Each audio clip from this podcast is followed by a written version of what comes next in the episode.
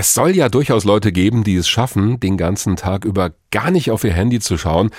Allerdings kenne ich keine. Gefühlt sind wir fast alle permanent online. Selbst beim Essen liegt das Handy auf dem Tisch oder beim Arbeiten und das Gespräch mit dem Gegenüber wird dann gerne unterbrochen vom Blick auf den Bildschirm oder von einem dieser nervigen Signaltöne.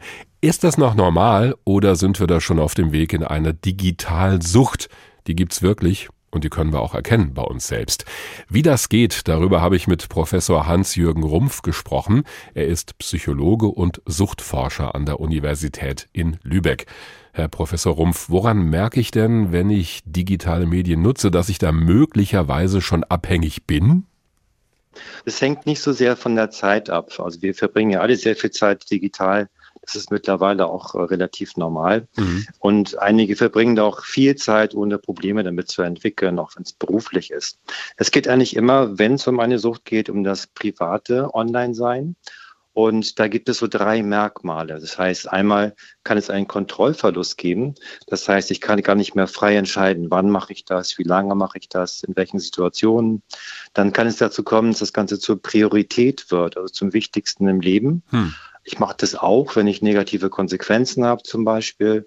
Also ich mag, ich bin immer unausgeschlafen, nicht leistungsfähig, ja, habe auch vielleicht mit anderen Menschen Stress dadurch und trotzdem kann ich es nicht lassen. Das hm. wären so die drei Merkmale. Mhm. Und wenn dann noch dazu kommt, dass die gesamte Lebensbewältigung sozusagen eingeschränkt ist, also ich bin nicht mehr voll funktionsfähig und komme dann nicht mehr meinen Verpflichtungen nach, habe Schwierigkeiten, dann kann man von einer Sucht sprechen. Das Interessante bei dem, was Sie gesagt haben, finde ich, da passiert also schon was in uns. Wir merken, das tut mir eigentlich mhm. nicht gut. Ich leide darunter und trotzdem mache ich es.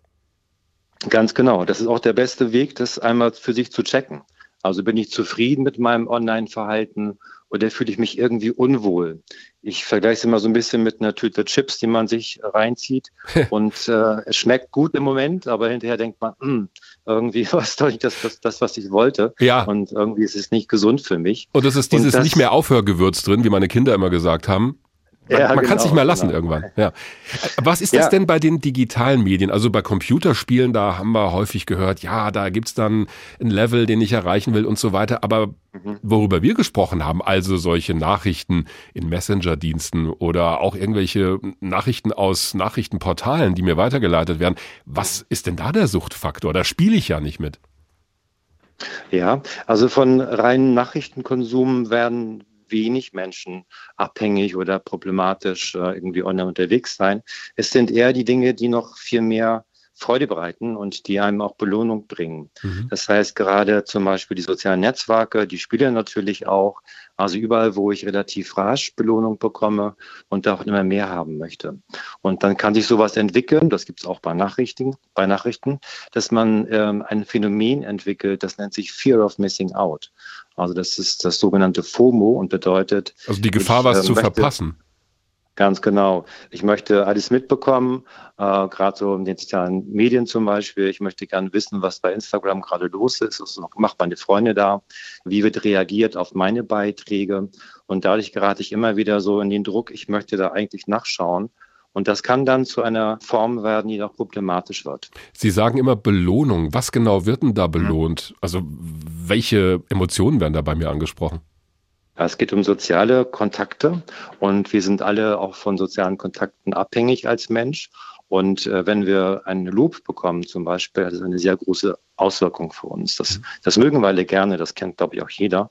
Und so ein Lob ist ganz einfach der Daumen nach oben, wenn wir die sozialen Netzwerke haben. Oder es ist ein Kommentar, den man bekommt. Oder man hat plötzlich mehr Follower oder mehr Freunde. Mhm. Also, also ganz platt, ich möchte Dinge, gemocht werden. Ja, Ganz genau. Und die ähm, entsprechenden Portale, die befördern das auch noch, dass man zum Beispiel die sogenannten Push-Nachrichten bekommt. Also man wird da reingezogen sozusagen. Man wird erinnert, Mensch, geh doch mal wieder online. Und dadurch gibt es viele Dinge, äh, die diese Plattform haben, damit wir dort lange verweilen. Wenn ich sowas feststelle, Sie haben ja ein paar gute Kriterien genannt, auch dieses ich fühle mich eigentlich unwohl und mach's trotzdem. Da sollten vielleicht schon irgendwo so ein paar Alarmzeichen angehen im Kopf. Wenn ich das jetzt merke, ja, was mache ich denn dann? Also zunächst mal kann man sich selber Regeln setzen. Man kann zum Beispiel bestimmte Zeiten auswählen, an denen man nicht online sein will. Man kann mit seinen Freunden, seiner Familie besprechen, mit dem Partner, dass man zum Beispiel beim Essen darauf verzichtet und lieber miteinander dann zusammen ist. Man kann sich vornehmen, zum Beispiel abends eine Stunde früher das Handy auszuschalten, was auch gut für den Schlaf ist. Und man kann auch zum Beispiel ähm, die Push-Nachrichten abstellen, also dieses sich reinziehen lassen, dort verhindern. Das wären so einige Möglichkeiten.